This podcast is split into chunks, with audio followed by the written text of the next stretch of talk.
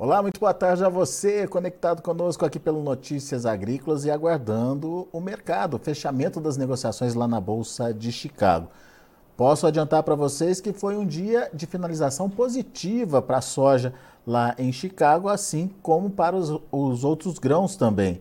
O milho acabou encerrando é, positivo é, entre 6 e 7 pontos, o trigo também positivo, entre 13 e 15 pontos. Isso, obviamente, estou falando dos primeiros vencimentos. A soja teve até um desempenho interessante, com oscilações que vão é, de 12 lá no segundo, no segundo semestre para até 20 pontos no contrato de maio. Quem nos ajuda nesse entendimento do mercado, por que o mercado trabalhou positivo? E mais do que isso, vamos avançar um pouquinho para frente. O que, que a gente pode esperar dos preços? É o Pedro Skik. O Pedro é analista de grãos e oleaginosos lá da Redpoint Global Markets. Seja bem-vindo, meu caro. Obrigado por estar uh, tá aqui com a gente, nos ajudar a entender um pouquinho da dinâmica de mercado. E eu começo te perguntando dessa animação hoje por lá, né? Soja subindo aí nos vencimentos mais curtos de 15 a 20 pontos, Pedro.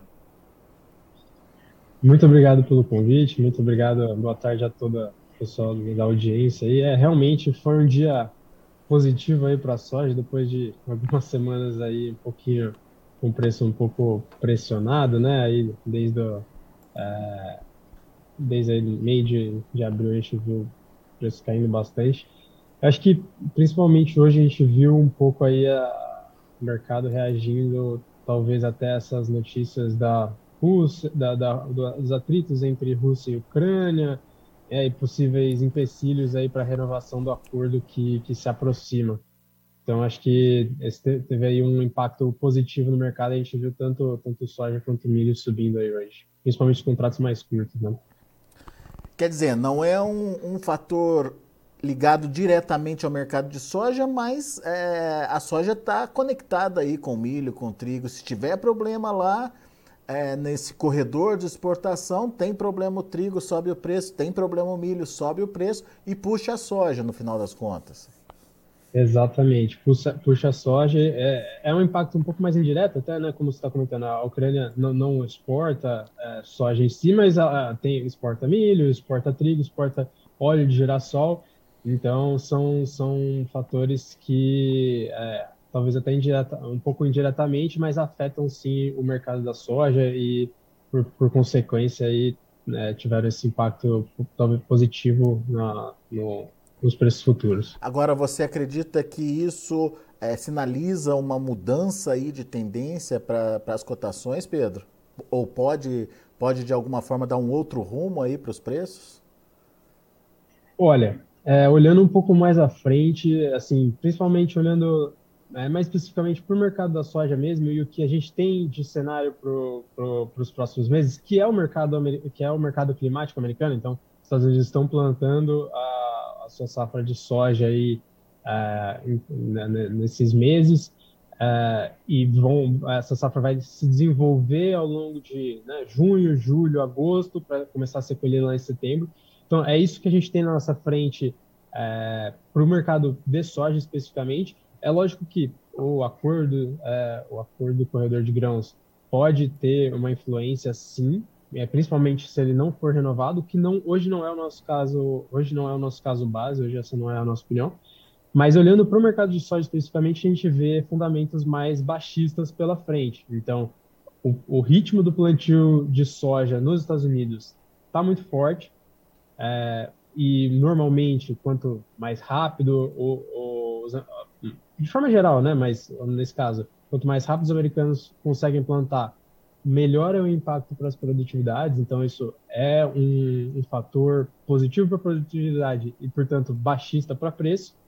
É, os, os modelos de longo prazo estão apontando precipitação bem próxima do normal para grande parte do cinturão do milho, alguns pontos de é, alguns pontos mais secos, mas ainda assim, mesmo esses pontos mais secos não estariam muito, muito distantes do, do da média, então seriam é, levemente a prestação levemente abaixo do normal, mas nada que chegue a preocupar.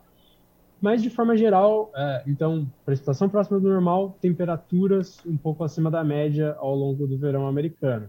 Então, esse é um cenário um pouco misto, né? Temperaturas altas, normalmente a gente não considera um fator tão positivo para as safras, mas, no geral, nada que preocupe muito. E com um ritmo de plantio bom, é, as perspectivas para a safra americana são positivas. A gente sabe que a gente teve uma safra aqui de é, mais 150 milhões, 155, né, eu já ouvi até 160, o maior número que eu, que eu já cheguei a ouvir dessa nossa safra.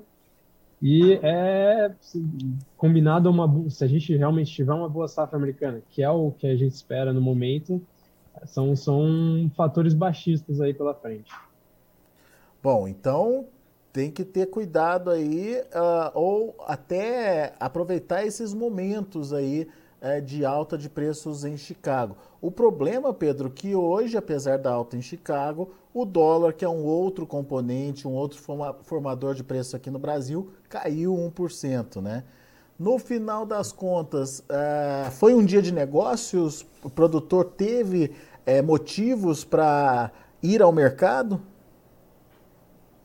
Olha, é, nesses últimos meses, o que eu tenho considerado isso é uma opinião, e aí cada produtor tem a sua realidade, então fica difícil falar por todos. Mas, a, na minha visão, o que tem é, levado o produtor a negociar, e a gente viu a comercialização, é, apesar de ainda baixa em, em, termos históricos, subir bastante nos últimos meses, mas o que tem feito, tem levado os produtores à mesa é a necessidade mesmo de, um, pagar as contas de uma safra que foi cara, né? foi uma safra que a gente tem que lembrar que ela, os insumos foram negociados em um momento em que fertilizantes ainda estavam muito caros, né? então foi uma safra custosa, muito produtiva e que agora as contas começam a chegar e o produtor precisa vender pelo menos parte dessa safra para começar a, a, pagar os custeios para começar a, a, pagar parte desses custos. O outro ponto é que uma grande safra de milho também está logo na esquina, está para ser colhida, para começar a ser colhida em junho. E isso também faz com que o produtor precise liberar espaço de armazenagem, de capacidade de escoamento para o porto, capacidade de exportação. É, essa soja precisa ser exportada para liberar espaço para o milho também ser escoado ou armazenado. É, então, é, eu imagino que, em termos de comercialização, até o que tem levado os produtores para a mesa atualmente sejam é, fatores, digamos, alheio ao preço, não que o preço não importe, mas sejam fatores até alheios ao preço e por isso o preço está tão pressionado, porque todo, esses são fatores que impactam todos os produtores de soja é, no Brasil.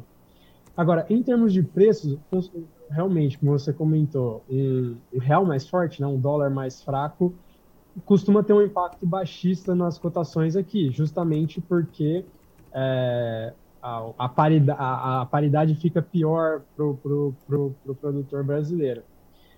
É, com Chicago em alta, é, é Chicago em alta, dólar em baixa, em baixa são fatores que puxam para dois lados diferentes. Mas o que, na minha percepção, o que a gente tem hoje é Chicago bastante descolado uh, da, da realidade brasileira. Então, principalmente os contratos mais curtos, né, maio, junho, julho, agosto, agosto ainda, são contratos é, que estão precificando muito a, safra, a entre safra americana. Então, são contratos que estão caros. Justamente porque os Estados Unidos vêm de uma safra que não foi ruim, mas também não foi ótima. Uh, eles estão com uma demanda doméstica relativamente aquecida, é, por conta dos mandatos de, bio, de biodiesel e assim por diante. Então, a soja nos Estados Unidos, ela está relativamente cara. Enquanto aqui no Brasil, a gente tem o cenário inverso. A gente teve uma ótima produção, o, o mercado doméstico é, cresceu bastante, mas não o suficiente para é, realmente pegar todas essas novas toneladas que foram adicionadas de um ano para o outro. E a China está com um ritmo de um ritmo de demanda um pouco aquém do que a gente esperava para essa safra. Então, por isso eu acho que até essa, essa alta de Chicago pode até não ser traduzida em cotações é, físicas aqui para o Brasil, justamente porque ela está precificando coisas diferentes enquanto a gente aqui está num cenário de ampla oferta. Deixa eu entender melhor essa situação da China. É, o que está acontecendo por lá, Pedro, que é, a gente sempre viu uma China muito agressiva nas compras, né? Aproveitando preços, aproveitando aí as oportunidades de oferta. E esse ano, como você mesmo frisou aí, a China está lenta aí, apesar de é, ter bons volumes comprados já, mas o ritmo de compra dela está mais devagar, né? O que está acontecendo por lá, na sua opinião? Poxa, essa, esse é um ótimo ponto, é, e é um ponto que a gente vem abordando aí em algumas conversas aqui dentro é, da Redpoint. O que a gente vê hoje é, desde a né, da guerra comercial Estados Unidos e China, que coincidiu ali também com, com a, o início da peste suína africana, mas principalmente a guerra comercial, ela expôs é, essa dependência que a China tem do mercado internacional para a sua oferta de soja. Então, pô, é Brasil, é Estados Unidos, mas é, a China não tem capacidade de produzir soja doméstica na quantidade que ela precisa. É, e, né, num primeiro momento, esvaziar, eles esvaziaram os estoques do Brasil, é, depois voltaram a conversar com os Estados Unidos, compraram bastante soja lá também, e aí, é, tudo isso veio. A China, a gente sabe, ela tem diversas políticas de, de ser independente do mercado internacional. Então, no milho, por exemplo, eles têm um, um, um objetivo de autossuficiência de 95%. Então, 95% do que eles consomem tem que ser do mercado doméstico. É, e a soja era o, né, o, o, a exceção. Então, na soja, praticamente, né, a maior parte do que eles consomem é, é, mercado internacional. E com a quebra no Brasil no ano passado, os Estados Unidos não teve uma boa produção, como eu, como eu comentei. É, o mercado já vinha de né, preços altos, alguns anos de, de, preços altos, o preço ficou ainda mais alto, soja mais escassa. Uma prática que a China tem é alterar a composição da ração para se adequar tanto a, a, a, condições de mercado. E com a soja muito cara, farelo, por consequência, farelo muito caro, eles reduziram é, a porcentagem que o, que o farelo tem no mix da ração geral.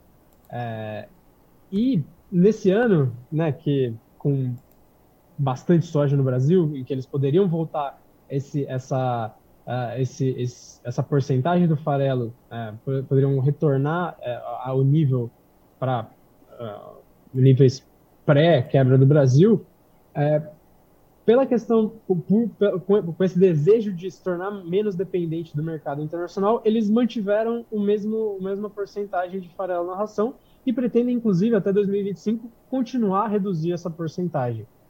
É, então, esse é um fator que, apesar de a gente estar vendo um, um enorme rebanho de porcos de suínos na China, produção para ração está nas máximas históricas mas o ritmo não está condizente com esse. O ritmo de compra de soja e o ritmo de consumo de farelo não está condizente com esse ritmo de produção de ração, justamente porque o farelo agora representa uma menor parcela do uma menor parcela da, da ração.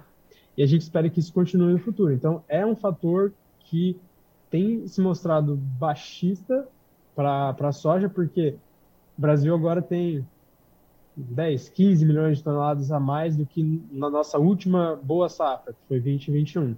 E a China está comprando, é, entre aspas, só a mesma quantidade, né? enquanto a gente tem muito mais soja para oferecer. Ô Pedro, diante desse cenário, a expectativa então não é boa, assim, não dá para esperar uma reviravolta muito grande nos preços.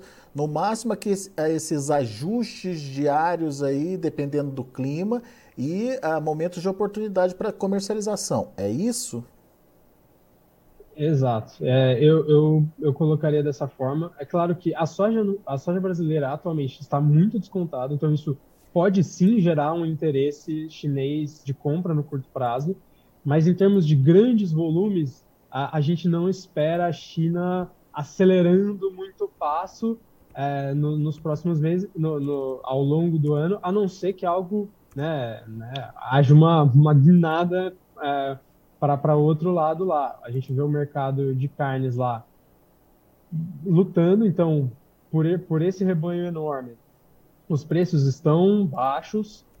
O governo chinês está até é, ponderando intervir, comprar um pouco de carne para os seus estoques é, é, estatais para é, ajudar um pouco o mercado. Então, é, mesmo o mercado de carnes lá não está dando muitos sinais de força, é provável que eles comecem a reduzir um pouco o rebanho, controlar esses números para voltar a equilibrar o nível de oferta com o nível de demanda, mesmo com as quedas. O farelo continua relativamente alto é, contra o preço de carne, de, de carne suína lá na China. Então, é um cenário que não dá muitos sinais de força. É, então, a gente pode até ver grandes compras chinesas é, por conta do, do, desconto que o Brasil está oferecendo agora e porque o, Brasil, o, o, produtor brasileiro precisa vender soja agora, de novo, por essas razões, pagar as contas, liberar espaço para o milho, é, mas realmente não é um cenário que, que é, dá muitos sinais de força. O que pode acontecer em termos de prêmio é, é a gente ver o prêmio melhorando em relação a, a, a conforme a gente né, caminha mais para o segundo semestre, mas talvez não porque o nosso preço aqui vá aumentar, mas sim porque o preço em Chicago está invertido. A soja novembro ela já está aí quase quase 200 200 uh, 2 dólares por bushel abaixo da, da, da soja maio, julho agora. Justamente porque é após a colheita deles. Então a soja lá ficando mais barata, o nosso prêmio volta a subir. Mas, de novo, não porque o nosso preço aqui está muito melhor, mas sim porque a soja americana está ficando mais barata. Muito é, bem. É, é, ficou, ficou muito claro, né, Pedro? Então, são cenários é, negativos aí para os preços lá na Bolsa de Chicago. Oportunidades podem vir à medida que o tempo vai passando e essa pressão dos prêmios é, vai diminuindo aqui no Brasil, mas são oportunidades pontuais e, e não de virada de tendência, mas de, de é, ajuste de preços mesmo, né? É, então o produtor tem que entender isso, fazer suas contas e participando à medida que ele vê que é, tem momentos ali de, de lucros ali na hora de vender a sua soja, né? Exatamente. O que pode alterar, é, pensando assim, né, o que poderia mudar esse, esse cenário? O que pode alterar esse cenário de forma estrutural é se a gente realmente começar a ver o mercado climático americano caminhando numa direção de é, perdas para safra é, para safra lá. O que por enquanto, ver... o que por enquanto não não deu sinais disso, não. né? Exatamente. Por enquanto esse não é o caso. Mas se a gente começar a ver os, né, precipitação baixa, temperatura alta, as condições da safra lá deteriorando, é, essa é uma mudança que pode acontecer estrutural. Aí a, a, gente muda de cenário, mas por enquanto não, não dá indicações de que esse seria o caso. Inclusive, o contrário, as perspectivas são bem positivas. Muito bom. Pedro, obrigado. Volte sempre, meu amigo. Muito obrigado, muito obrigado, audiência, e bom final de semana a todos. Valeu, para você também. Tá aí Pedro Skik aqui com a gente, trazendo as informações do mercado. O Pedro é lá da Redpoint Global Market. Daqui a pouco a gente volta com outras informações e mais destaques. Deixa eu só, antes de encerrar aqui, deixa eu passar os números uh, de finalização dos preços para soja milho e trigo lá na Bolsa de Chicago. Vamos ver. Tá aí, maio, 14 dólares e 69 centos por bushel, alta de 20 pontos e meio, subiu bem. O julho, 14 dólares e 36, 18 pontos mais 75 de elevação, também uma boa alta. Agosto, 13 dólares e 73 centos por bushel, 15 pontos de alta. E o setembro subindo 12 pontos a 12 dólares e 99 centos por bushel. Vamos ver o milho. Para maio, 6 dólares e 53 centos por bushel alta de 7 pontos, de 6 pontos mais 75. O julho, 5 dólares e 96 centos por bushel, 7 pontos e meio de alta. Setembro, 5 dólares e 37 centos por bushel, 7 pontos e meio também de elevação. E dezembro, 5 dólares e 34 centos por bushel, 6 pontos mais 25 de alta. E para finalizar, temos o trigo. Trigo para julho, 6 dólares e 60, alta de 15 pontos, 15 pontos mais 25. Setembro, 6,71, subindo 14 pontos mais 75. Dezembro, 6 dólares e 87 centos por bushel, uma alta de 13 pontos e meio. São os números de hoje já de fechamento do mercado. A gente fica por aqui. Agradeço a sua atenção e audiência.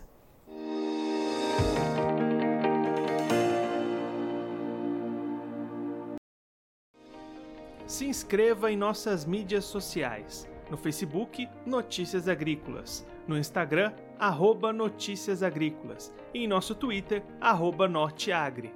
E para não perder nenhum vídeo, não se esqueça de nos acompanhar no YouTube e na Twitch Notícias Agrícolas Oficial.